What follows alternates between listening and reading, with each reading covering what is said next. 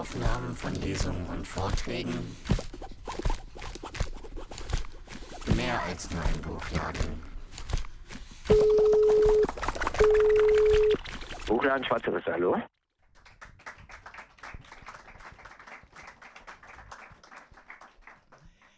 Ja, das Mikro ist auf. Äh, noch kurz zur Erklärung. Wir werden heute hier auch einen Podcast produzieren gleichzeitig. Deswegen müssen wir ähm, immer auch in das Mikrofon sprechen. Das wäre jetzt vielleicht für die Größe des Raums nicht notwendig. Vor genau vier Jahren, im Oktober 2018, ist äh, in Brasilien der Präsident Jair Bolsonaro gewählt worden. Seit 01.01.2019 ist er im Amt. Er ist ein Präsident, der selbst von tagesschau.de als rechtsextrem betitelt wird und ähm, hat in den vier Jahren, in denen er jetzt an der Macht ist, man kann sagen, Brasilien würde ich sagen, nahezu ruiniert, vor allen Dingen im Bereich der Infrastruktur, Gesundheitssystem, Erziehungswesen, Universitäten, ähm, auf jeden Fall sehr einschneidende Veränderungen hinterlassen zum Negativen. Er hat aber trotzdem eine, immer noch eine sehr große Anhängerschaft. Und ähm, die kommenden Wahlen werden, also der erste Wahlgang wird am 2. Oktober stattfinden.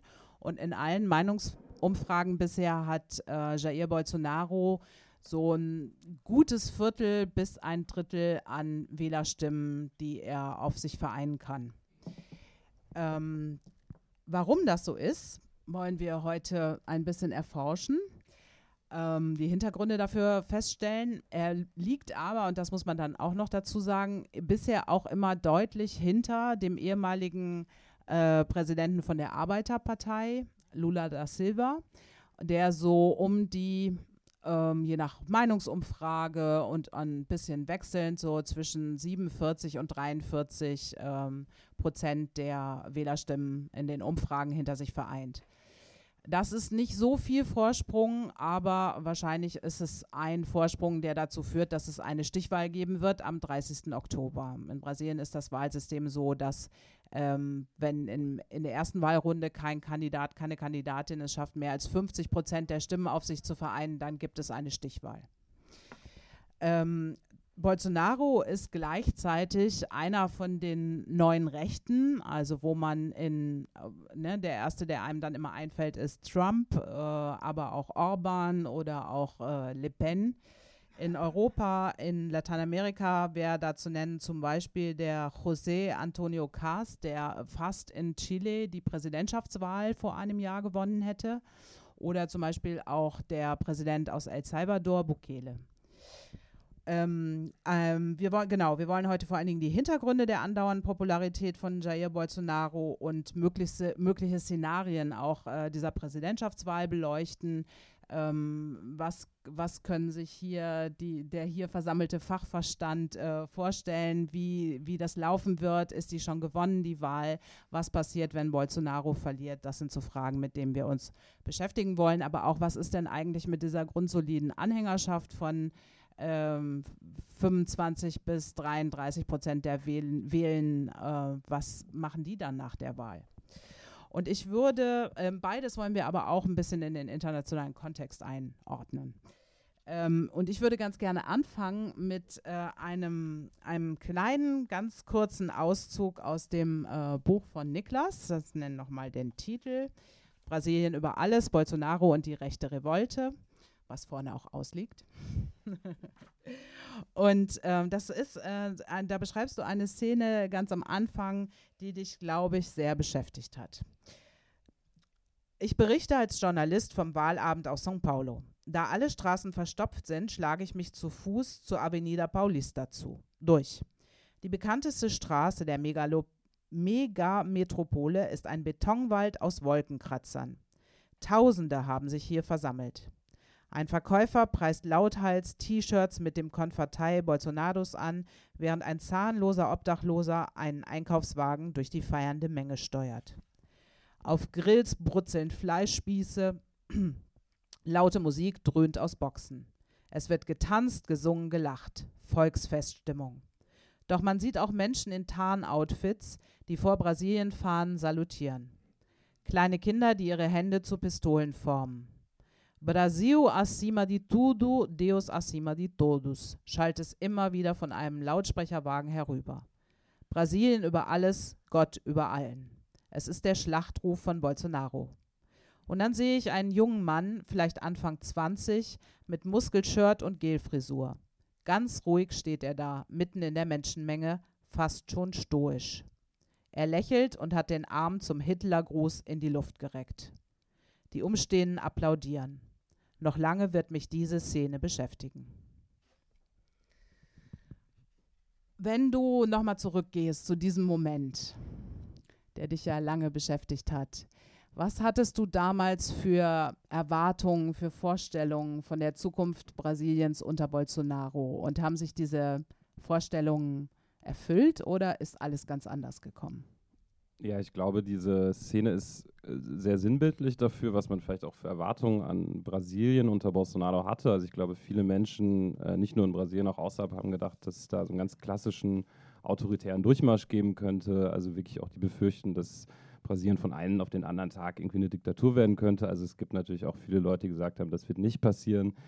Ich würde sagen, äh, die, diese Befürchtung oder diese Angst hatten viele Leute völlig zu Recht, aber ich würde trotzdem versuchen, eine realistische Einschätzung der Verhältnisse in Brasilien zu geben und ich würde sagen, die schlimmsten Befürchtungen haben sich auf jeden Fall nicht bestätigt. Also es hat nicht sowas gegeben wie so einen autoritären Durchmarsch, wie man es vielleicht aus anderen Ländern kennt. Man guckt da ja ganz stark zum Beispiel auf die Prozesse in der Türkei oder auch in Belarus äh, also ich würde sagen, so weit ist Brasilien noch nicht. Ich glaube, da muss man äh, die Betonung auf noch legen. Also ich glaube, wenn, und da werden wir später noch drüber reden, wenn es Bolsonaro gelingen sollte, eine zweite Amtszeit äh, zu, zu bekommen, äh, dann sind wirklich Tor und Tür geöffnet für, glaube ich, äh, Prozesse, äh, ja, die schon in eine bestimmte Richtung gehen. Also ähm, vielleicht aber nochmal, über, um überhaupt auf die Amtszeit von Bolsonaro sprechen zu kommen. Ich glaube, man muss schon festhalten, obwohl es ihm nicht geglückt ist, halt äh, ja, irgendwie sowas durchzuführen wie so, ein, so einen klassischen Autoritär, Autoritarismus, wie man den vielleicht aus anderen Ländern kenn, kennt, ist es ihm auf jeden Fall geglückt, in vielen Bereichen die Uhr fast komplett zurückzudrehen. Also er hat wirklich in vielen Bereichen ja so fast schon eine Spur der Zerstörung äh, ja, hinterlegt oder äh, dazu gesorgt. Also natürlich die Umweltpolitik, das habt ihr alle schon mal gehört. Bolsonaro hat Indigenen und Umweltbehörden zerschlagen. Das führt dazu, dass es in bestimmten Regionen so gut wie keine Kontrollen mehr gibt. Also es hat sowas stattgefunden wie eine regelrechte Invasion auf Amazonien. Das ist ein Punkt, der, den man nennen könnte. Ein zweiter Punkt, Bolsonaro hat es geschafft, in bestimmten Punkten die Waffengesetze zu liberalisieren mit dem äh, auf Initiative der Regierung und vor allen Dingen auch Bolsonaros haben sich fundamentalistische Kräfte in der Regierung festgesetzt. Es wurden äh, ganz wichtige Organe zum Beispiel zerschlagen. Die Evangelikalen vor allen Dingen haben sich überall breit gemacht. Aber ich würde trotzdem sagen, obwohl das, äh, obwohl ich jetzt diese beschriebenen Prozesse, würde ich sagen, dass die demokratischen Institutionen in Brasilien sich in den letzten dreieinhalb Jahren als ziemlich widerstandsfähig gezeigt haben. Da ist vor allen Dingen der oberste Gerichtshof zu nennen. Also Bolsonaro hat ganz viel probiert und hat dann immer wieder die Grenzen aufgezeigt bekommen, vor allen Dingen vom obersten Gerichtshof, aber halt auch von einer, äh, von einer Art von Zivilgesellschaft. Aber trotzdem nochmal, äh, was man, glaube ich, trotzdem auch noch nennen muss, ist auch Bolsonaro äh, ja auch für so eine neue Art des Rechtsradikalismus stehen. Er hat irgendwie so eine Kultur auch im Land etabliert, so eine Kultur des Hasses mit ganz klaren Feindbildern. Und natürlich hat sich das auch äh, bemerkbar gemacht in den letzten Jahren. Also auch, dass sich zum Beispiel, dass ja so Verschwörungsmythen schon fast zu so einer Staatsräson geworden sind. Das äh, hat sich natürlich jetzt in der letzten Zeit auch oder in den letzten Jahren auch in der Corona-Pandemie gesehen, wie ihr alle wisst. Äh, Brasilien eins der Länder, die am schwersten davon betroffen waren. Vielleicht erstmal soweit. Ja, du hast es gesagt, eine zweite Amtszeit wäre verheerend. Was erwartest du denn für einen Wahlausgang und was sind die Szenarien, die du dir vorstellst danach? Also ich habe mir vorgenommen, keine Prognosen mehr abzugeben, weil sich in Brasilien wirklich äh, sehr viel sehr schnell ändern kann. Also das Wahlverhalten ist extrem volatil, auch wenn wir jetzt auf die Umfragen gucken und du hast es gerade angekündigt, gerade sieht es so aus, als könnte es wirklich gelingen, Bolsonaro zu schlagen bei der Wahl. Er liegt gerade deutlich hinter Lula, aber trotzdem würde ich mir wirklich nicht anmaßen, da, eine, da, ein abschließendes Urteil zu fällen. Also bis zur Wahl, die, obwohl die erst in, in zweieinhalb Wochen wird sie stattfinden, wird wirklich noch sehr viel passieren. Äh, wie du gesagt hast, es wird wahrscheinlich eine Stichwahl geben. Also es ist jetzt ein bisschen in die Glaskugel geguckt, deshalb werde ich da, glaube ich, jetzt keine wirklich äh, eine abschließende Aussage zu treffen, was man sagen kann und, glaube ich, was auf dem Spiel steht. Bolsonaro sagt ganz klar, äh, oder er verbreitet jetzt schon Lügen über das Wahlsystem. Man muss sagen, in Brasilien gibt es ein elektronisches Wahlsystem, also man drückt da so auf Knöpfe und er verbreitet eigentlich seit Monaten Lügen über dieses Wahlsystem. Äh, und das ist natürlich äh, eine große Gefahr. Ähm, man muss auch noch dazu sagen, dass dieses Wahlsystem erst im Mai äh, zuletzt einen Sicherheitstest bestanden hat. Und seit der Redemokratisierung, also seit es dieses Wahlsystem gibt, hat es keinerlei Anzeichen für Wahlfälschung gegeben. Also ja, äh, Bolsonaro macht wirklich den Trump. Er versucht, das demokratische System an sich zu delegitimieren, damit er irgendeine Rechtfertigung hat, vielleicht für irgendwie einen autoritären Bruch. Äh, ich würde aber trotzdem sagen, dass Bolsonaro nicht die Kraft hat zu putschen. Also auch wenn, ich habe keinen Zweifel daran, dass Bolsonaro es schon längst getan hätte, wenn er könnte. Bolsonaro hat nie einen Zweifel daran oder hat nie Zweifel daran gezeigt, was er für ein Typ ist. Er ist ein Antidemokrat äh, mit ähm, der hat Porträts von Folterknechten in seinem Büro hängen. Also es ist ganz klar, was das für ein Typ ist. Aber ich glaube, die Kräfteverhältnisse muss man sich vor Augen führen und die brasilianische Zivilgesellschaft ist sehr kritisch. Also es gibt eine kritische Zivilgesellschaft. Die Medien sind mittlerweile, muss man auch dazu sagen, ganz wichtig, sind äh, sehr kritisch Bolsonaro gegenüber eingestellt. Und auch im Militär ist Bolsonaro nicht unumstritten. Also ich glaube, dass es keinen klassischen Putsch geben wird. Ich glaube, wir haben auch so ein, zum Teil so eine veralterte Vorstellung davon, was ein Putsch ist blicken wir irgendwie so in die 70er und 80er Panzerrollen über die Straßen dann auf einmal wird der Kongress geschlossen. Sowas wird es nicht geben, glaube ich. Aber dass Bolsonaro einfach so im Fall von einer Wahlniederlage abtreten wird, das ist so gut wie ausgeschlossen. Deshalb äh, ja, wird es sehr spannend, was in den nächsten Wochen passiert. Ja, danke erstmal so weit dazu, Beleng. Ich würde dich gerne, du forschst zu dem Movimento Brasil Livre, also den Bewegung Freies Brasilien. Das war ganz lange ein fester Bestandteil von der Basis von Bolsonaro, soweit ich weiß. Könntest du kurz erklären, äh, worum es sich bei der Bewegung handelt? Und dann hat sie sich auch jetzt distanziert eher vom Kandidaten Bolsonaro. Wie ist das einzuordnen?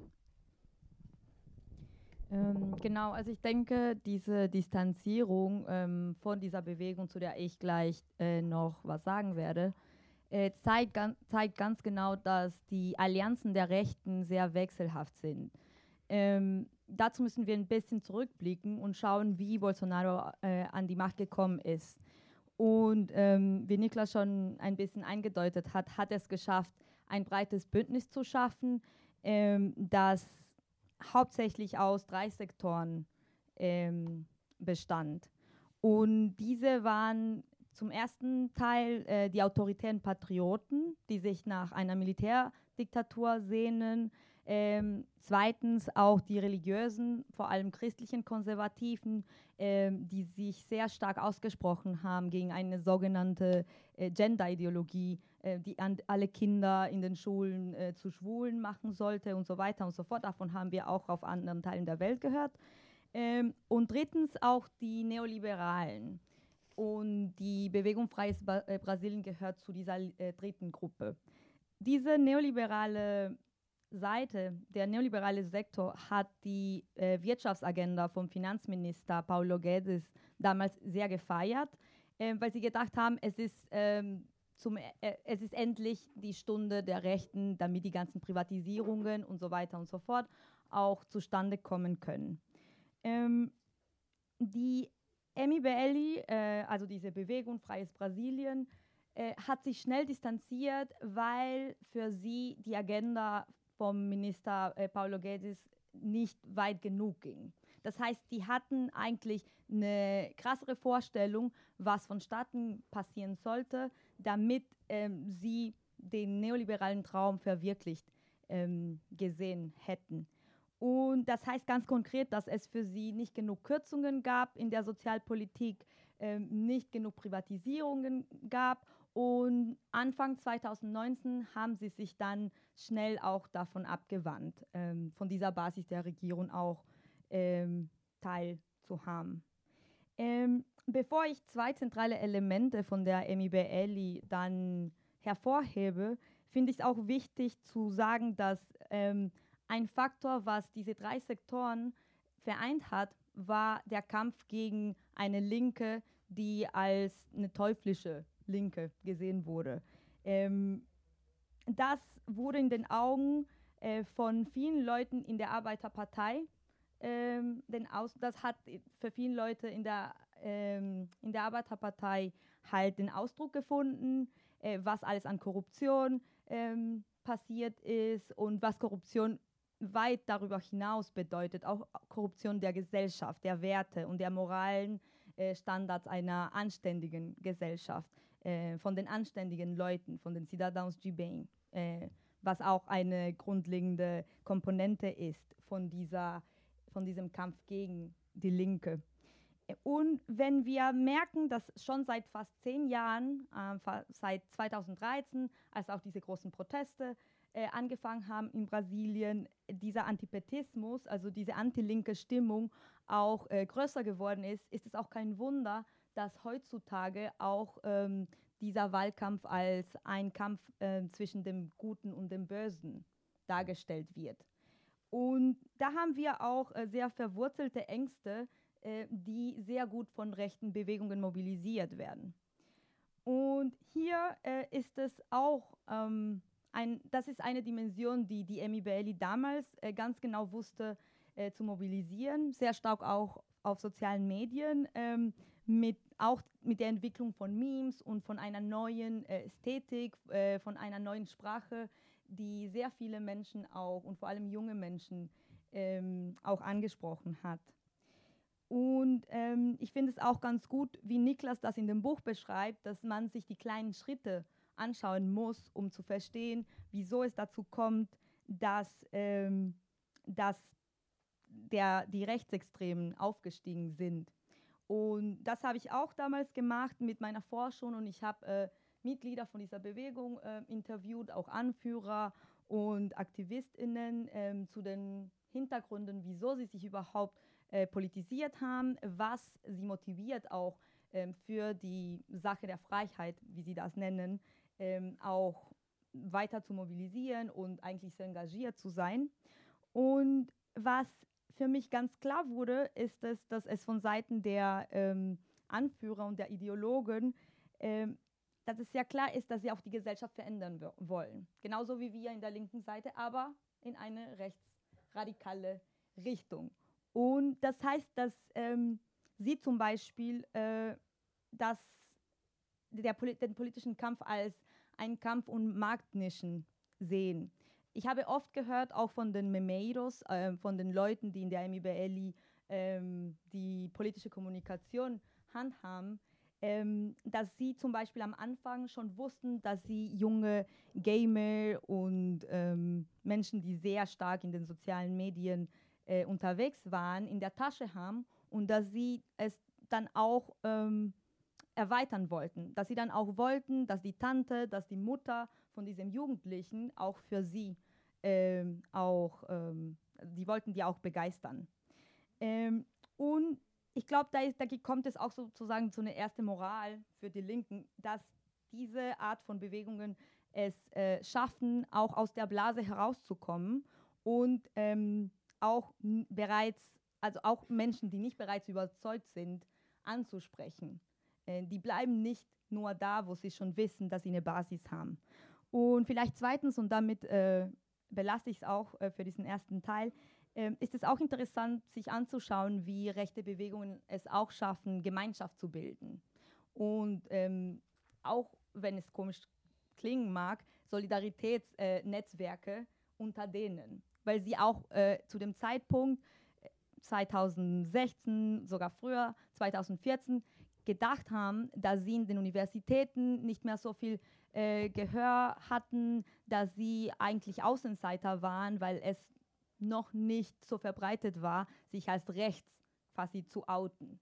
Und solche Räume ähm, der Politisierung sind, sind auch wichtig, um ähm, diese jungen Menschen dann äh, weiter zu politisieren, äh, weil sie zu, sich zum Beispiel äh, in der Bar treffen oder für eine politische Bildung und dann auch ähm, sehr starke soziale Bindungen ähm, konstruieren.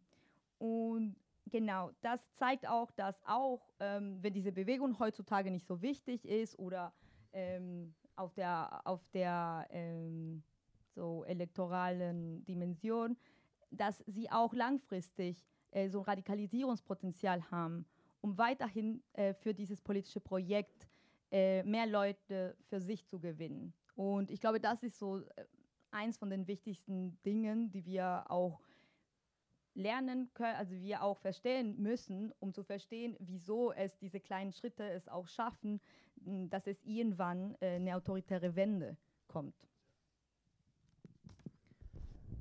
Ja, danke schön. Ich würde mal die Stichworte Radikalisierungspotenzial und starke politische Polarisierung aufgreifen. Camilla, du arbeitest ja im Bereich Advocacy und ähm, Menschenrechte im weitesten Sinne. Und ähm, es, es, war ja eigentlich, so wie ich es verfolgt habe, eine Welle der Gewalt erwartet worden im Wahlkampf. Es hat mehrere Dinge sind passiert, aber war es eine Welle der Gewalt? Wie ist die Menschenrechtslage aktuell? Genau diese Gewalt ähm, erleben äh, die Leute an Basis der Gesellschaft auch. Also wir sind äh, in meiner Arbeit hier, äh, bin ich in Kontakt mit äh, vielen sozialen Bewegungen aus Brasilien, äh, von indigenen, schwarzen Menschen, LGBTQI, plus äh, Community und so weiter. Und äh, bei allen Sektoren sind, ist die Lage wirklich sehr schlimm und bedrohlich sogar. Also die Bolsonaro hat diese ganze Gewalt gegen jede Minderheit die ganze Zeit gefordert, sogar in seinem äh, Wahlkampf schon in 2018. Und seit er äh, ihm äh, gelingen ist, in der Macht zu kommen, das ist dann nur weiter und weiter und äh, größer geworden, diese Forderung an Gewalt an Minderheit. Er hat einfach äh, diesen Hassdiskurs die ganze Zeit verbreitet und das äh, merkt man auch in der Aktion. Also ähm, von Indigenen hören wir die ganze Zeit Bericht, wie die ganze Holzfäller und Goldschüffern einfach äh, frei oder freier äh, in dem Territorium eindringen und so weiter. Und äh, die Leute, die Widerstand leisten und sagen, hey, das geht nicht, die sind äh, wirklich, die erfahren Gewalt und dann äh, bei dem Indigenen jetzt bei einem Thema zu bleiben, sind Leute, die oft dann äh, gegen Menschen mit Waffen da äh, äh, in, in, in äh, Begegnung sind. Ne? Die Leute, die eindringen in das Territorium und bewaffnet sind und äh, viele Menschenrechtsverteidiger, Verteidigerinnen sind bedroht, Mord bedroht. Äh, und äh, die ganze Zeit äh, und überall ist die Lage. Also auf dem Land, aber auch in urbane, äh, also in der Stadt halt.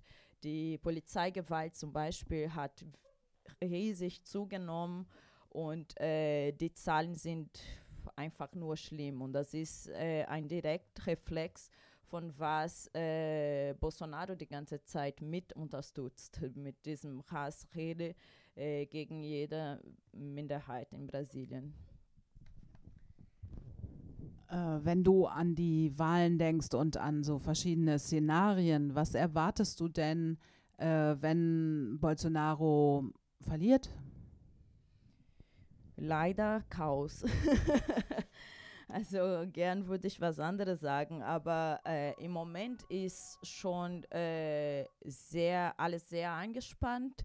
Ich weiß es nicht, wie äh, so ihr das so verfolgt, aber es gab schon äh, verschiedene äh, Angriff von Bolsonaro-Anhänger äh, gegen Leute, die sich für Lula geäußert haben und gesagt, ja, mein meine Stimme ist für Lula oder so.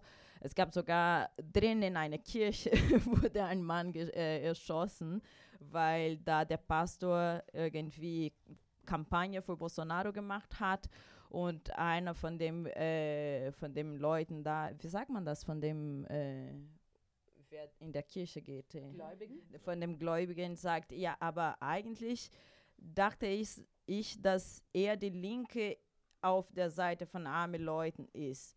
Und dann ist einer da, Bolsonaro-Anhänger, äh, hat sich aufgeregt und hat ein Waffen dabei in der Kirche und hat den Mann erschossen. Also die, die Stimmung ist sehr angespannt.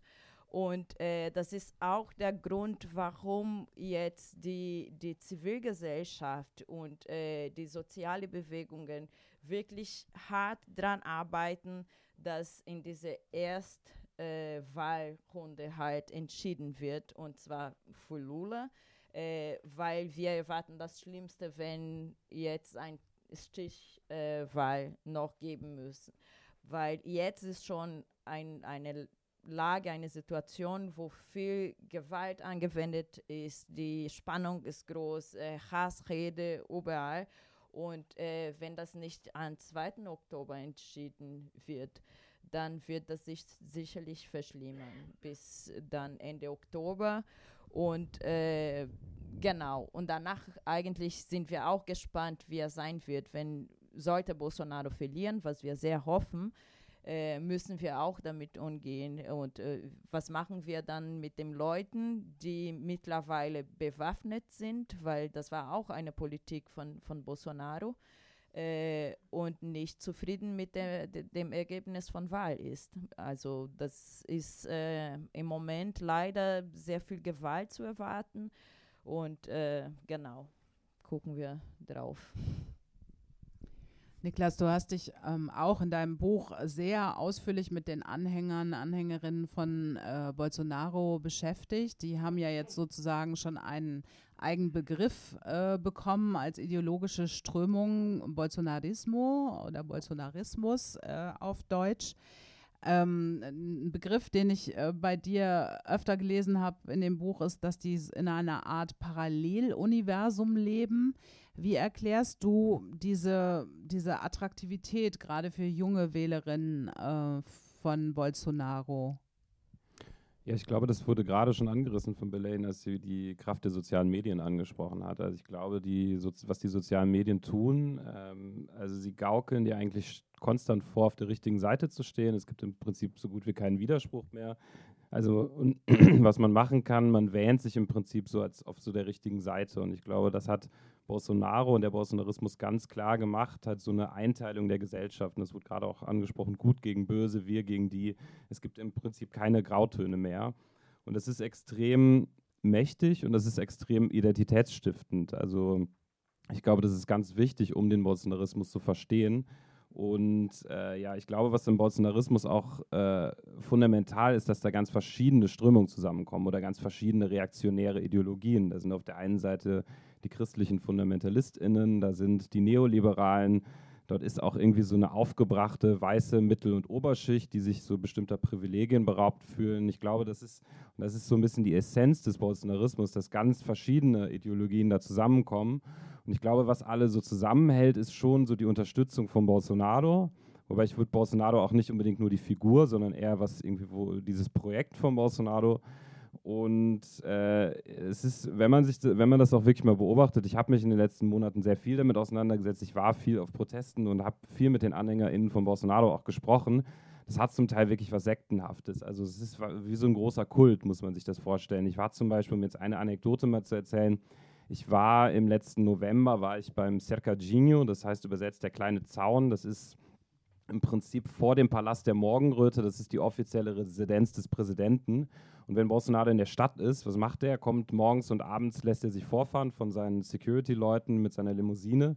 Und dann haben sich die AnhängerInnen von Bolsonaro versammelt im Zaun, also so vor dem Palast. Dort sind dann ja, im, Regelfall irgendwie sowas zwischen 50 und 100 AnhängerInnen von Bolsonaro, die stehen da in ihren Brasilien-Trikots. Ähm, und dann lässt sich Bolsonaro vorfahren und geht wirklich auf Tuchfühlung mit diesen Leuten. Also das war wirklich interessant zu sehen. Und es ist nicht so, dass der einmal kurz vorfährt, macht irgendwie ein Foto mit denen. Der hat, als ich da war, hat er sich wirklich Zeit genommen. Der stand da eine Stunde mit denen rum, der hat Selfies gemacht, der hat die Leute umarmt, hat dann mit denen irgendwie über Fußball geredet.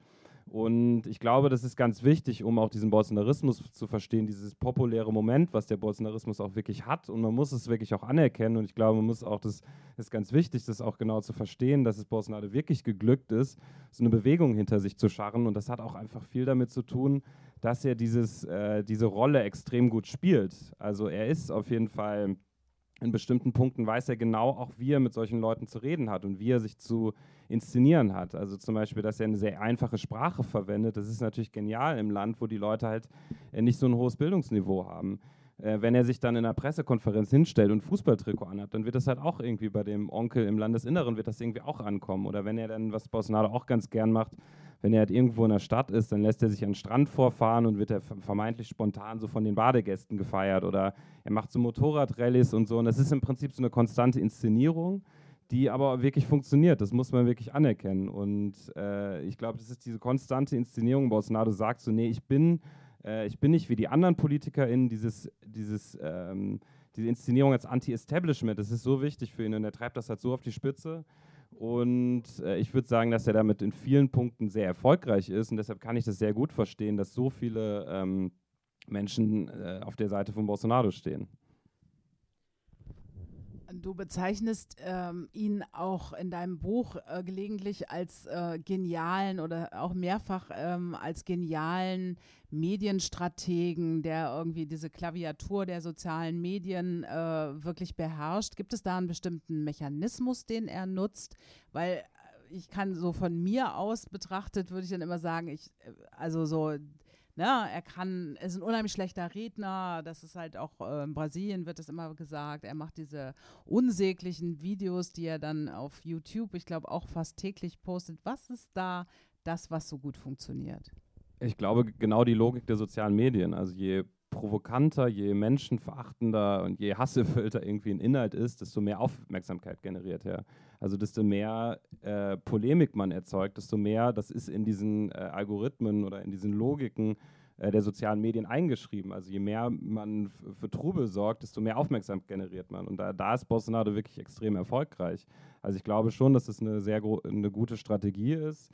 Ähm, man muss dazu sagen, das ist auch nicht nur Bolsonaro, der, da, der dahinter steht. Also es sind vor allen Dingen auch seine Söhne, vor allen Dingen einer seiner Söhne, das ist der Carlos, das, der wird auch Pitbull genannt. Ähm, und der ist maßgeblich für die Medienstrategie seines Vaters verantwortlich. Und die sind da wirklich, äh, wirklich äh, 2018 waren sie wirklich auch den linken KandidatInnen um Lichtjahre voraus in dieser Medienstrategie. Und äh, es ist natürlich die Frage, wie man von links darauf ant äh, antwortet. Kopiert man das jetzt einfach, versucht man das irgendwie gleich zu machen? Das kann natürlich irgendwie auch keine Lösung sein. Ich glaube, so die Linke muss eine Lösung drauf finden. Äh, ich fand es ganz spannend, so beim letzten Wahlkampf, also als die Bürgermeisterwahlen vor zwei Jahren stattgefunden hat, ist auch ein linker Kandidat für, also für eine, oder ein Kandidat für eine linke Partei in São Paulo in den Wahlkampf gezogen. Und er hat es irgendwie geschafft, nicht diese Falschmeldung wieder äh, zu wiederholen. Also Guilherme Borlus, kennt ihr vielleicht auch, ehemaliger Wohnungslosenaktivist oder eigentlich immer noch Wohnungslosenaktivist. Und der hatte wirklich so eine andere, hat es gefunden, so eine eigene Sprache in den sozialen Medien zu finden, viel mit Memes zu arbeiten, haben wir ja gerade auch irgendwie drüber gesprochen, irgendwie mit MBL. Ähm, und in diesem Fall würde ich sagen, dass es schon auch möglich ist, eine eigene Sprache in sozialen Medien zu finden und dem vielleicht auch so ein bisschen irgendwie zu entgegnen. Ja, gerade Stichwort soziale Medien, Beleng. Wo siehst du Parallelen zwischen Bolsonaro und anderen neuen Rechten in Lateinamerika?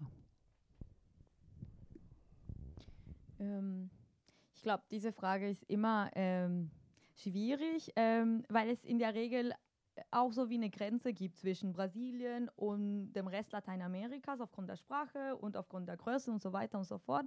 Aber eigentlich äh, gibt es viele Prozesse, die ähm, sehr ähnlich sind, äh, auch abgesehen von den Besonderheiten von jedem Land. Ähm, und oft ähm, ist es auch so, ähm, dass, dass bestimmte Netzwerke ähm, auch nicht unbedingt beleuchtet werden, wenn wir von den Rechten reden, ähm, sondern wir dann sozusagen von Parallelen oder irgendwie von quasi Zufällen, wieso es hier und dort ähm, zu gleichen Strategien kommt, reden, wenn es eigentlich ganz konkrete ähm, Netzwerke gibt und ähm, Finanzierungsmöglichkeiten und Zirkulation von Strategien, von Personen, von Beratern, von Politikern gibt, ähm, die sehr genau wissen, was sie machen. Äh, das auf der einen Seite äh, soll nicht heißen, dass es nur darum geht, dass alles sozusagen vorgeplant ist und dass diese Anhängerschaft oder dass dieses populäre Moment, was ähm, Niklas auch angesprochen hat, ähm, nicht ähm, wahrhaft ist, sozusagen, weil beide, beide Seiten ähm, koexistieren und das macht auch diese Stärke aus ähm, von dem Aufstich ähm, der Rechten in Lateinamerika. Und ich glaube, gerade wenn es darum geht, ähm, die, so, sich die sozialen Netzwerke anzuschauen, können wir ähm, auch die Kampagne zum Beispiel von Fake News, ähm, was sehr stark auch vom, äh, wie würde man Kabinett Chiduodio übersetzen, vom Hasskabinett äh, Bolsonaros äh, ausging. Äh, solche Kampagnen gibt es auch in anderen Ländern. Neulich, äh, als äh, die Kampagne gegen die neue Verfassung in Chile sehr stark geworden ist, so wie wir leider gemerkt haben an den Ergebnissen, ähm, war es auch klar, dass es sehr effektive äh, Fake News-Kampagnen ähm, auch sehr stark von Thinktanks unterstützt gab. Äh, wir äh, in, einem, in einer anderen Forschungsgruppe, in der ich tätig bin, äh, überwachen wir Netzwerke von Thinktanks in Lateinamerika und wie sie auch ähm, bestimmte Best-of-Practices mit unter sich teilen, ähm, wie bestimmte auch Finanzierungsmöglichkeiten ähm, von verschiedenen Thinktanks auch in den USA und in Europa und Stiftungen auch nach, nach Lateinamerika fließen, gerade in solchen ähm, sehr heißen Momenten der Politik. Und das war auch zu sehen, gerade in Chile. Ähm, als ich muss dann den Namen nochmal schauen, weil diese ganzen Stiftungen heißen immer Stiftungen Freiheit und Entwicklung, äh, Freiheit und irgendwas. Also ich will da nichts Falsches sagen. Ähm, die, diese Stiftung in Chile hieß ähm, Freiheit und Entwicklung, genau. Und die, äh, die heißen wirklich fast alle Freiheit und irgendwas oder freie Wege der etwas. Ähm, genau, die waren sehr stark involviert in einer Kampagne, die sehr raffiniert war. Und das war auch interessant zu sehen. Da gibt es halt eine Ähnlichkeit äh, mit, der, äh, mit dieser Landschaft äh, in den sozialen Medien, also mit der Effektivität, die von der Seite des Bolsonarismus eher plump ist und ästhetisch nicht so schön gemacht, sagen wir mal, sondern eher so auf äh, locker und sehr rudimentär macht. Ähm, diese Fake News-Kampagne in Chile war auf der anderen Seite sehr ästhetisch und sehr raffiniert. Also das hat man so als quasi ähm, wissenschaftlich äh, äh, fundiert gesehen, obwohl es eine sehr rassistische Kampagne war, äh, die sich gegen die Erklärung des plurinationalen Staates in Chile ausgesprochen hat und so weiter und so fort. Also da sehen wir, ähm, wie diese Stärke auch manchmal so äh, in Backstage ähm, so vonstatten geht ähm, und wir oft nicht äh, ganz klar sehen, ähm, was für Netzwerke es gibt. Und hier ähm, berufe ich mich gerade auf ein Netzwerk, was in Lateinamerika sehr stark ist, was das Atlas Network ist. Ähm, wir überwachen diese Thinktanks, die zu, dieser, ähm, zu diesem Netzwerk äh, gehören und ähm, die teilen diese Strategien und die organisieren auch Treffen, auch politische Bildung. Gerade im Jahr in, ähm, im 2016 äh, wurden die Gelder äh, erhöht äh, und die waren eigentlich in dem Jahr am größten im Vergleich zu den vorherigen Jahren. Und wenn wir uns dann anschauen, dass in Brasilien gerade 2016 das Jahr Impeachment, des Impeachments war, ist es auch kein, kein Zufall. Ähm, damit will ich nur ähm, auch darauf hindeuten, dass es wichtig ist, sich anzuschauen, ähm, dass es nicht nur Parallele gibt, sondern sehr starke äh, Vernetzung zwischen rechten Bewegungen und zwischen rechten Akteuren aus verschiedenen, ähm, aus verschiedenen ja, Dimensionen, seien es Parteien, Bewegungen, Stiftungen, Influencer auf sozialen Netzwerken, ähm, aber auch bestimmte Erscheinungsformen von den Rechten, die wir manchmal nicht ganz genau kategorisieren können. Und das macht es auch schwieriger, weil wir nicht genau wissen, wo wir schauen müssen, weil es manchmal auch in einem ähm, in einem Tutorial für Make-up oder für Kochkurse auch sehr radikale Botschaften äh, so auf subtile Art und Weise auch mitgegeben werden, gerade für junge Menschen. Äh, und das ist auch ähm, so eine Dimension, die ich finde, äh, macht, es auch, ähm, macht es auch interessant auf der einen Seite und politisch sehr wichtig für uns, äh, ein Auge auch offen zu halten für solche Entwicklungen ähm, auf sozialen Medien zum Beispiel. Da würde ich gerne äh, direkt den Bogen nach Deutschland zurückschlagen. Äh, Niklas, du hast ja auch hier als Journalist so Rechtsradikalen äh, recherchiert und berichtet und dich auch äh, mit den Verbindungen zwischen deutschen und brasilianischen Rechten auseinandergesetzt. Wie sieht das denn aus?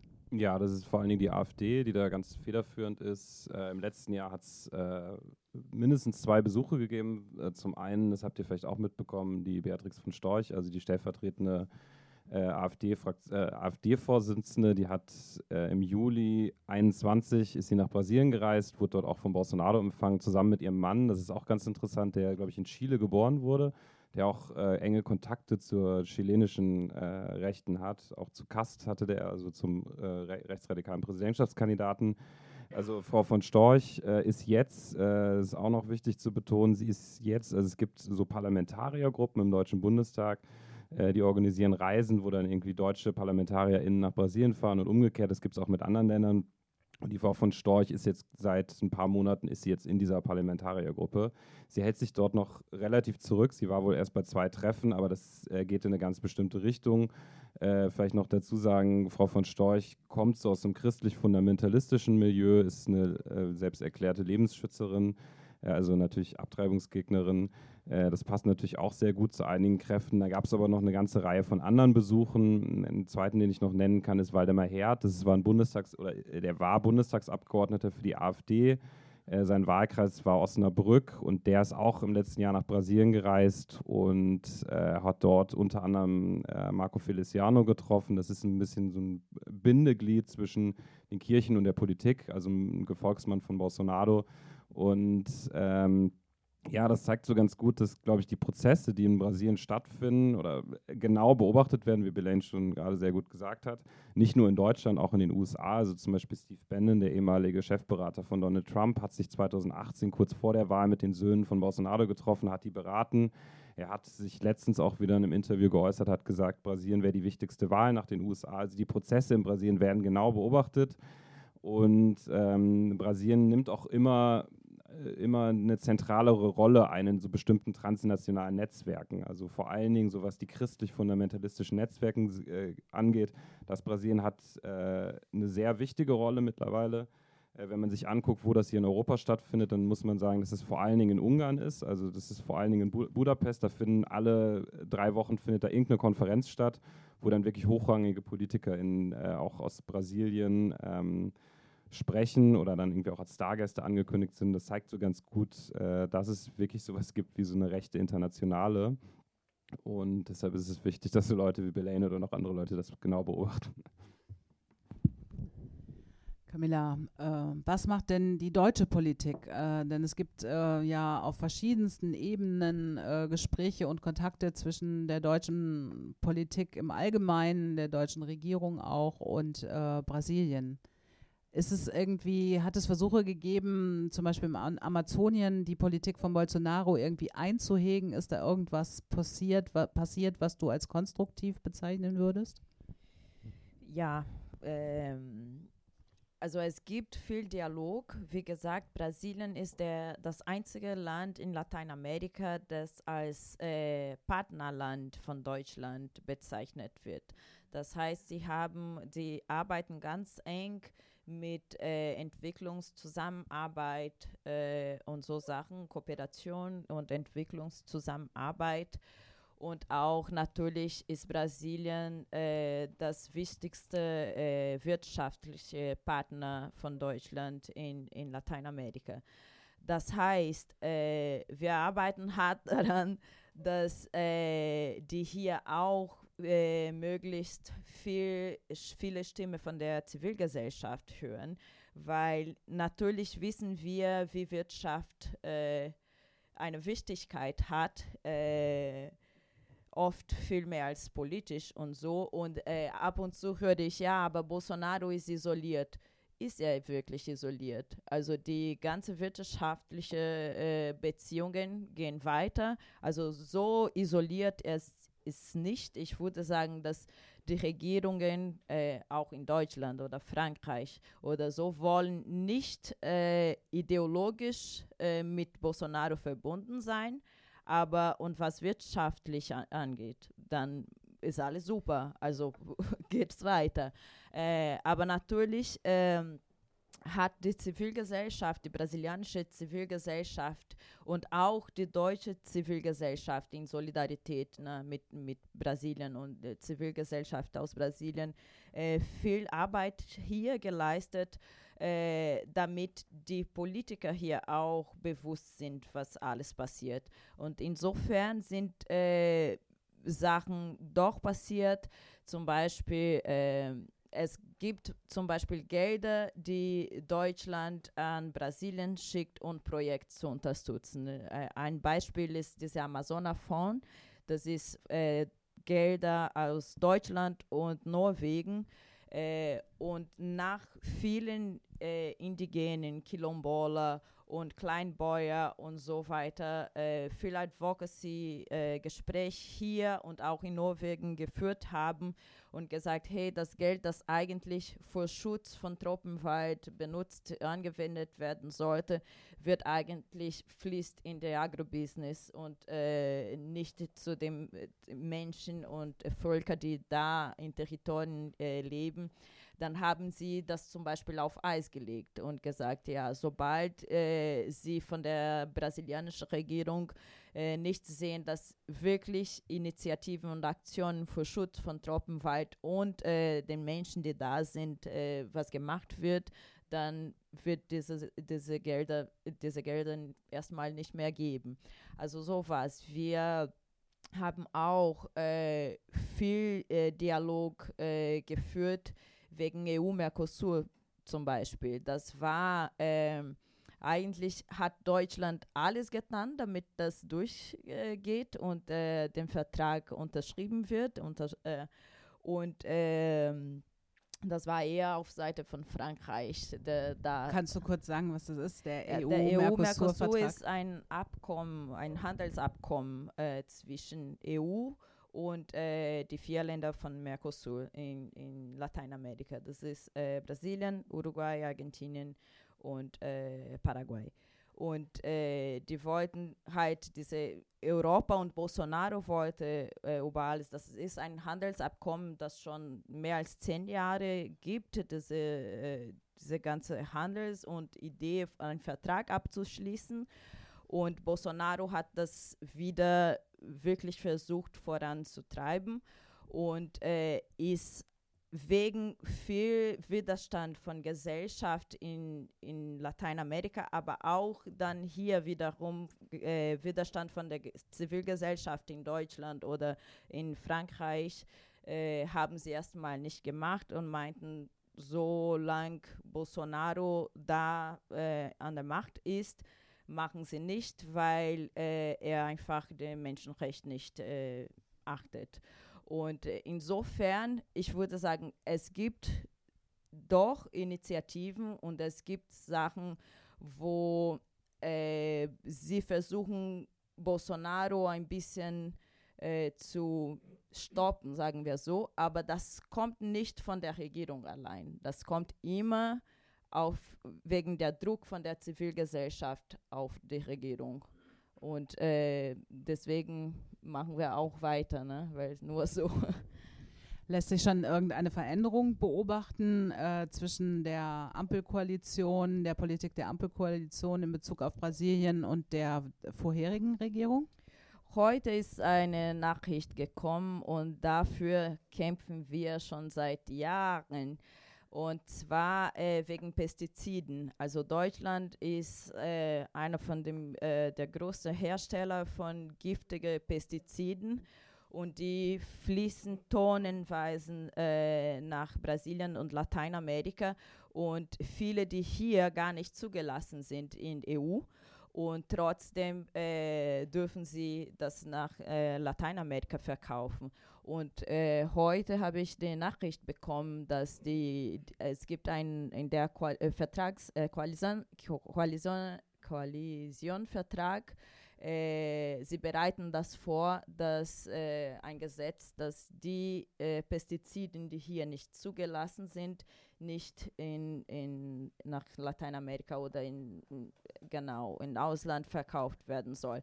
Das hat damit zu tun, dass die Zivilgesellschaft viel Druck gemacht hat, Also auch der brasilianische und lateinamerikanische Ziv Zivilgesellschaft in Dialog hier mit Politikern, aber auch die Zivilges deutsche Zivilgesellschaft das auch aber auch äh, hier die Landwirte und Landwirtinnen, die äh, auf faire Be Wettbewerb äh, Plädoyer machen. Ne? Und äh, das hat dann natürlich auch diese wirtschaftliche Dimension, weil dann die, die Leute, die hier produzieren, auch irgendwie Widerstand leisten und sagen, hey, das geht nicht, wir sind, äh, das ist nicht ein fair Wettbewerb, wenn sie da dann äh, mit den Produkten die Produktion irgendwie äh, vergrößern können und so und dann genau, das ist auch ein Grund. Aber viel auf der Zivilgesellschaft Druck zurück. Ich würde gerne noch mal einen Moment bei dem Thema Wirtschaft bleiben. Ähm, also ein Grund, warum, haben wir ja auch heute schon Abend gesprochen, warum Bolsonaro damals die Wahl gewonnen hat, waren halt diese massiven WhatsApp-Kampagnen. Und die wurden finanziert von Unternehmen. Also da gibt es auch eine Liste von den Unternehmen. Jetzt ist Ende August rausgekommen, äh, dass ähm, einige dieser Unternehmer ähm, so eine 200 Menschen WhatsApp-Gruppe hatten, äh, in der viele ähm, also man könnte das so ein bisschen unter dem Begriff lieber tot als roh zusammenfassen. Ja, also einer von den Unternehmern, dem gehört so ein riesen Shopping, äh, in, in, dem sie, zu, also der ist so groß, dass sie da so Kopien vom Eiffelturm aufbauen und solche Sachen machen. Die, nee, Freiheit. der Eiffelturm war auch schon dran. Ja. Ich glaube, das wechselt so ein bisschen mit den Monumenten. Auch schön, ja. Also riesig. Und äh, der hat dann zum Beispiel geschrieben, alles wäre, also es wäre eine Million Mal besser, einen Putsch zu machen, als, ähm, äh, als dass Lula wieder an die Macht käme. Jetzt ähm, weiß ich, dass äh, im, im Wahlkampf vor vier Jahren auch deutsche Unternehmen sich eingemischt haben. Kannst du uns darüber mal ein bisschen äh, erzählen? Ja, vielleicht zum Kontext. In Brasilien gibt es sehr viele deutsche Unternehmen. Allein im Großraum São Paulo gibt es mehr als 1000 deutsche Nehm Unternehmen, sind dort angesiedelt. Und 2018 haben sich fast alle deutschen Unternehmen äh, zum Teil ganz offen, zum Teil irgendwie indirekt auf die Seite von Bolsonaro geschlagen. Ich habe mit einer Bundestagsabgeordneten gesprochen, die damals, äh, die auch in dieser deutsch-brasilianischen Parlamentariergruppe war, die war 2018 im Land und hatte auch Treffen mit äh, Vertretern und Vertreterinnen der deutschen Wirtschaft und sie meinte, sie wäre schockiert gewesen, was da für Aussagen kommen. Äh, es gab auch einen ganz bekannten Tweet, also einen Post äh, in den sozialen Medien, wo die Deutsche Bank zum Beispiel Bolsonaro den Wunschkandidaten der Märkte genannt hat. Da gibt es aber noch eine ganze Reihe von weiteren Beispielen.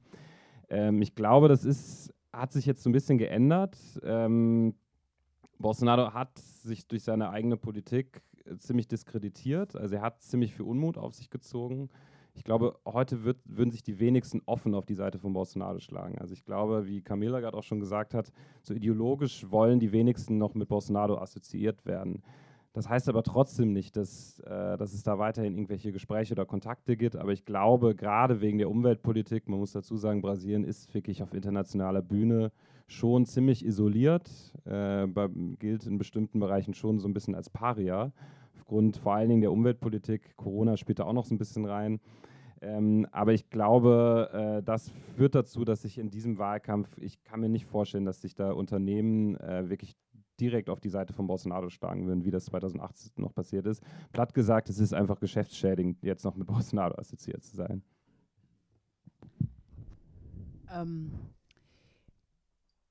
also wir haben äh, ganz kurz schon mal angemerkt, dass sich äh, sozio sozioökonomisch die Situation in Brasilien sehr verschlechtert hat. Ähm, ich würde gerne noch mal äh, den Bogen so ein bisschen spannen zu den anderen Ländern Lateinamerikas, bevor wir noch mal stärker auf internationale Solidarität und auch deutsche Solidarität kommen. Es ähm, hat ja in diesem Zeitraum, um den es jetzt geht, die letzten vier Jahre in Lateinamerika ähm, sehr starke ähm, soziale Bewegungen gegeben, also Chile, Kolumbien, äh, aber auch Bolivien, äh, die zum Teil äh, ganz grundlegende politische Veränderungen erzwungen haben. Äh, in Brasilien hat das nicht stattgefunden. Also es hat zwar große Demonstrationen gegeben, ähm, aber es hat nicht diese Entschlossenheit gegeben, äh, um, um ja, die wirklich Veränderungen hervorgerufen hätte jetzt im politischen System.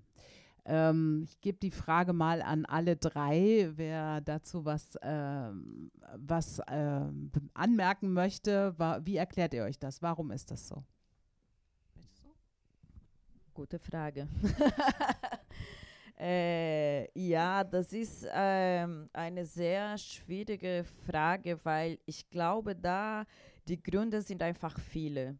Also jetzt, wenn man wirklich auf die zwei letzten Jahre bezieht, äh, hat die Pandemie natürlich auch was damit zu tun. Also Brasilien war ein von den äh, schlimmsten Fällen von, von Corona äh, auf der Welt. Und da hat äh, auch die linke Bewegung sich entschlossen und natürlich, weil Bolsonaro diese äh, Haltung hatte, die, die Pandemie zu verleugnen, heißt ja. das, genau. Dann war auch eine Art Widerstand von der, von dem, von der linken Szene zu sagen, nee, wir gehen nicht auf die Straße, weil, weil das ist genau, was er möchte und sagen, ja, seht ihr, äh, zu arbeiten, sagen sie, man darf nicht wegen Pandemie und wir sollen Lockdown, aber die sind alle auf der Straße und äh, machen da Demos. Dann natürlich jetzt für die letzten Jahre würde ich sagen, dass das ist auch ein Grund, aber wir könnten jetzt hier so viele Vermutungen haben. Wir haben in Brasilien auch eine krasse Polizeigewalt. Also wenn man die Zahlen guckt, ne, jede sieben Minuten stirbt ein schwarzer Jung äh, in Brasilien. Also das ist schon krass. Also die Polizeigewalt ist, ist weltweit bekannt in Brasilien.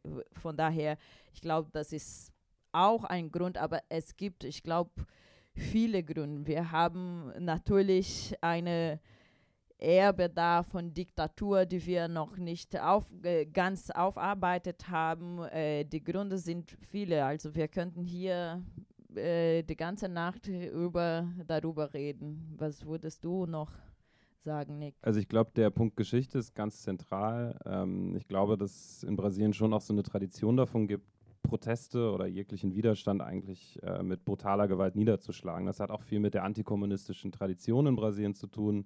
Das reicht wirklich, wirklich sehr weit zurück. Also es gab in Brasilien sogar auch mal so einen kommunistischen Aufstandversuch, unter anderem äh, von Olga Benario vorangetrieben, also Mitglied der Kommunistischen Internationalen, zusammen mit Lu Luis Carlos Prestes. Und nicht nur dort, aber auch in dieser Zeit hat sich so im, vor allen Dingen im brasilianischen Militär so wirklich fast schon so ein paranoider Antikommunismus festgesetzt, äh, der sich eigentlich durch alle Epochen der brasilianischen Geschichte zieht und jetzt extrem zentral ist, um so die Niederschlagung, die Repression gegen die Linke zu verstehen. Ich glaube, was ein weiter wichtiger Punkt ist, warum die Linke sich relativ schwer tut oder auch warum es vielleicht nicht größere Proteste gegeben hat, es wurde vorhin schon angesprochen, 2013 gab es so einen Moment, da sind Millionen Menschen auf die Straße gegangen. Äh, das war erstmal gegen die Erhöhung der Fahrpreise, das wurde dann, äh, am Ende waren das so Proteste gegen alles und nichts.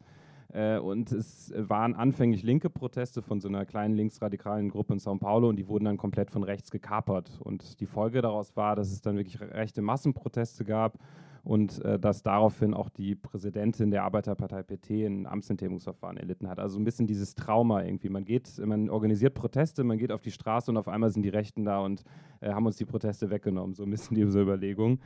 Äh, was, glaube ich, auch noch zu betonen ist, dass, dass man natürlich unter Bolsonaro erstmal Abwehrkämpfe führen muss. Also da haben wir vorhin auch drüber geredet, dass äh, Bolsonaro es geschafft hat, an die Gewerkschaften ranzukommen, also die Gewerkschaftsfinanzierung.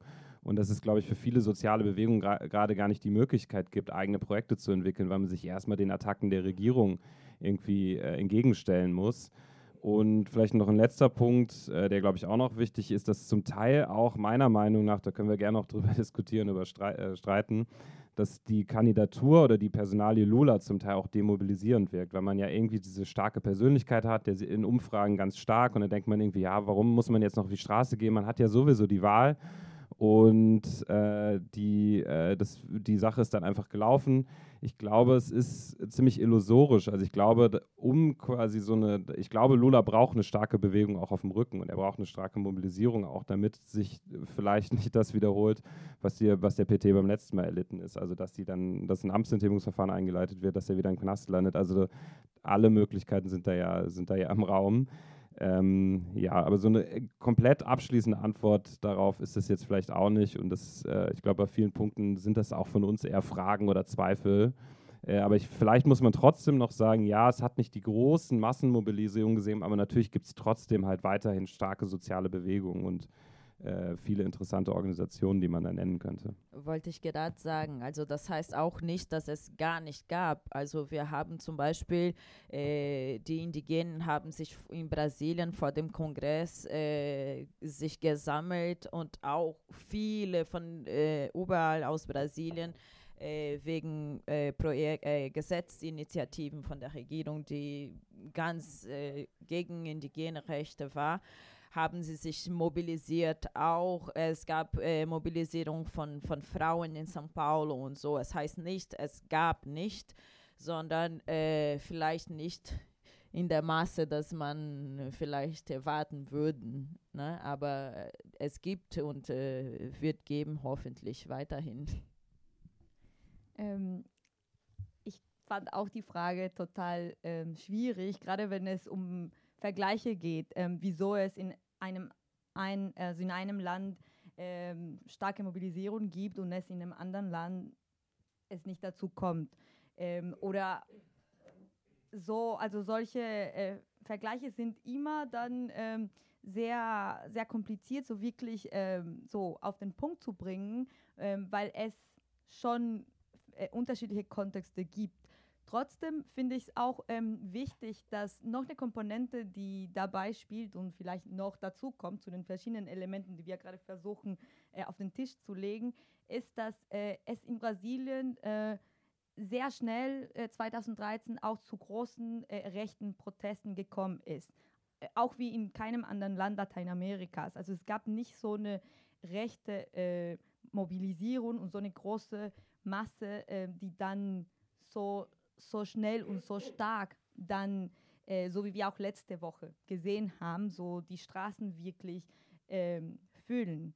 Und äh, das wirkt dann auch, ähm, das wirkt sich dann natürlich auch aus, äh, wie die Linke dann Gegenstrategien entwickelt und wo sie dann die Prioritäten setzen, ähm, was äh, zu den verschiedenen Momenten dann die politische Arbeit ähm, so, was für politische Arbeit das Wichtigste ist. Ob es dann ist, zum Beispiel während der Pandemie diese Solidaritätsnetzwerke äh, weiter äh, zu bekräftigen oder ob es wirklich ähm, darum geht, die Rechten sozusagen zu stoppen, so ähm, in einem Moment, wo es ähm, Gegenwind von allen Seiten sozusagen kommt und die Linke sich auch sozusagen erstmal regenerieren muss, um überhaupt wieder sozusagen ähm, ja so stärker so auf die Straße gehen zu können. Und nicht nur auf die Straße, weil das ist nur ein Teil von dem ganzen Kampf, sondern auch andere Formen von äh, sozialen Errungenschaften anfordern kann und ja, den, den sozialen Kampf dann auch ähm, weiter voranbringen kann. Und ich äh, vielleicht so als letzter Punkt, ähm, da, da lohnt es sich auch so ein bisschen zurückzuschauen, wie diese Entwicklung der Rechten in Lateinamerika war, weil oft reden wir von äh, neuen Rechten. Äh, und heutzutage setze ich auch gerne da so ein Fragezeichen, ob wir wirklich von neuen Rechten sprechen können oder ob es, so wie oft gesagt wird, ähm, so alter Wein in neuen Schläuchen ist. Weil wir ja diese neue Fassade sehen oder diese neuen Strategien in den sozialen Medien und so weiter und so fort. Ähm, aber auf der anderen Seite haben wir diese sehr krassen autoritären Reaktionen seitens der Regierung und seitens auch der bewaffnete, des bewaffneten Lagers, wie Camila auch äh, vor kurzem sehr gut und sehr dramatisch auch dargestellt hat, wie es heute auch dazu kommt, dass Menschen äh, Angst haben, äh, erschossen zu werden, wenn sie auch demonstrieren. Ähm, und das, das ähm, wie sagt man, äh, hält auch so die, Demo äh, die grundlegenden, sogar liberaldemokratischen ähm, Bedingungen auch aus, um überhaupt dann Widerstand im Falle Brasiliens auch gegen die Regierung sozusagen leisten zu können, als Einzelmensch, als Kollektiv oder dann auch als große soziale Bewegung.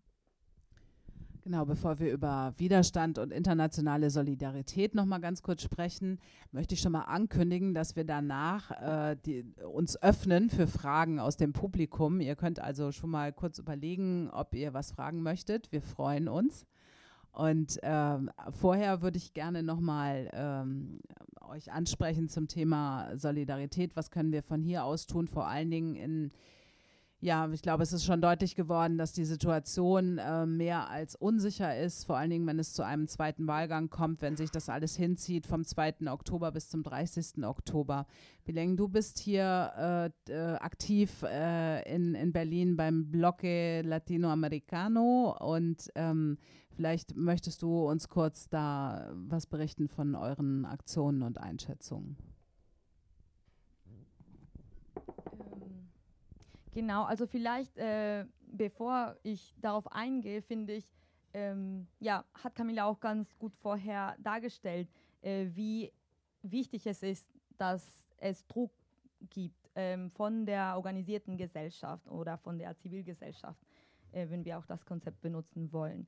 Äh, und zwar, wie, wie, wie wichtig es auch ist, diese globalen Brücken zu kennen, äh, nachzugehen und äh, dann auch ähm, sich stark gegen solche Verhältnisse auch wie, ähm, wie die, die mit der Umweltkrise äh, zu tun haben, äh, auseinanderzusetzen. Das auf der einen Seite.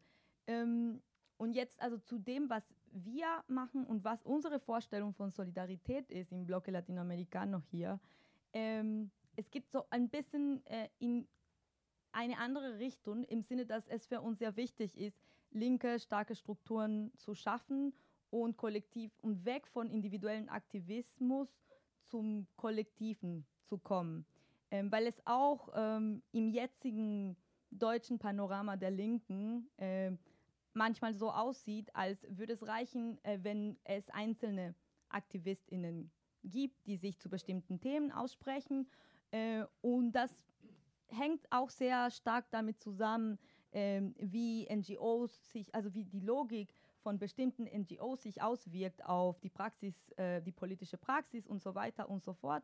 Und für uns ist es ähm, aber wichtig, auch nach dem Vorbild von den äh, sozialen Prozessen in Lateinamerika, ähm, kollektive Strukturen zu schaffen, die es auch ermöglichen, kollektives Wissen für den sozialen Wandel ähm, zu, zu entwickeln. Was heißt das konkret? Ähm, das heißt zum Beispiel ähm, Räume zu schaffen, äh, wo Migrantinnen und auch nicht unbedingt nur Migrantinnen, aber im ersten Fall schon Menschen, die vielleicht äh, nicht Deutsch sprechen und erst ankommen in Berlin und gerade Spanisch äh, sprechen, ähm, den Ort haben, um überhaupt sich orientieren zu können, äh, wie sie ähm, ganz grundlegende Dinge wie der Zugang zu, äh, bezahlbarer, zu bezahlbaren Wohnraum ähm, sich erschaffen können, wie sie mit bürokratischen Hürden zu tun haben, aber diesen Prozess auch äh, gleichzeitig gemeinschaft, äh, gemeinschaftlich äh, zu politisieren.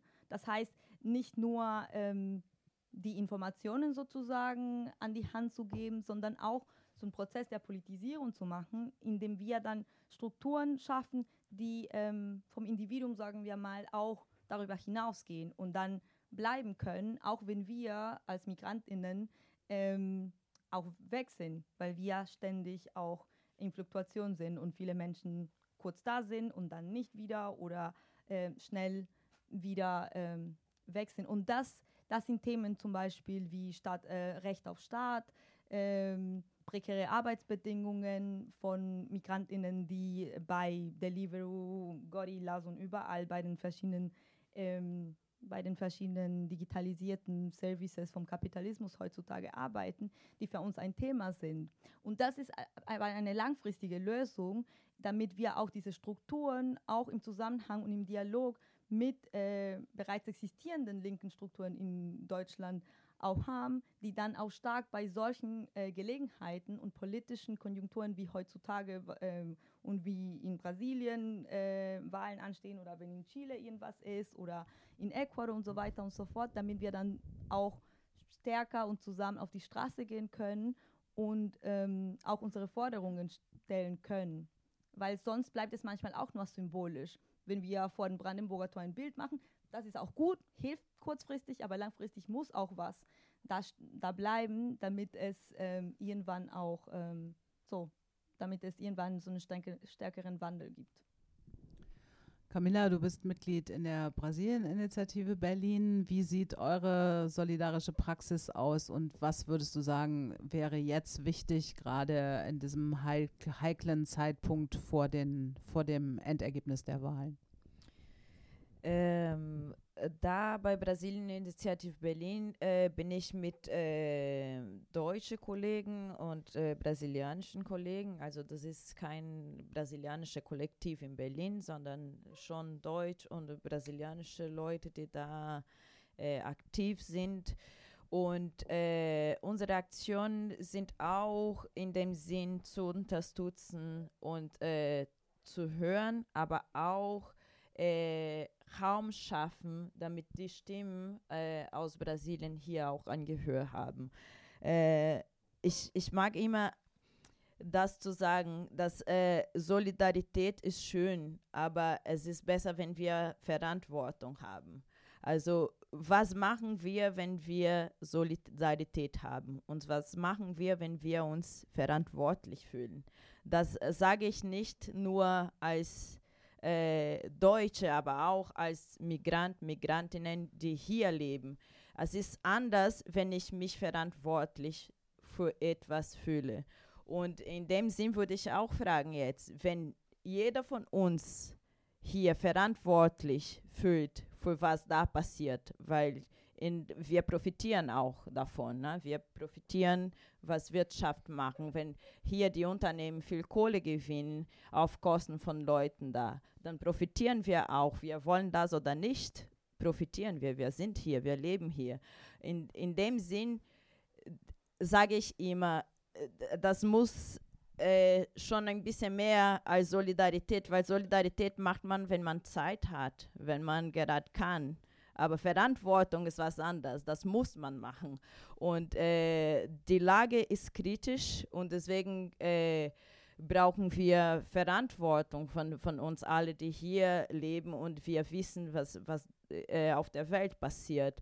Und insofern, äh, was bedeutet das in der Praxis? Also es gibt äh, unterschiedliche und zahlreiche Initiativen äh, hier in Berlin, aber auch in ganz Deutschland, äh, die sich mit, äh, mit brasilianischer äh, Basisbewegung beschäftigen und unterstützen.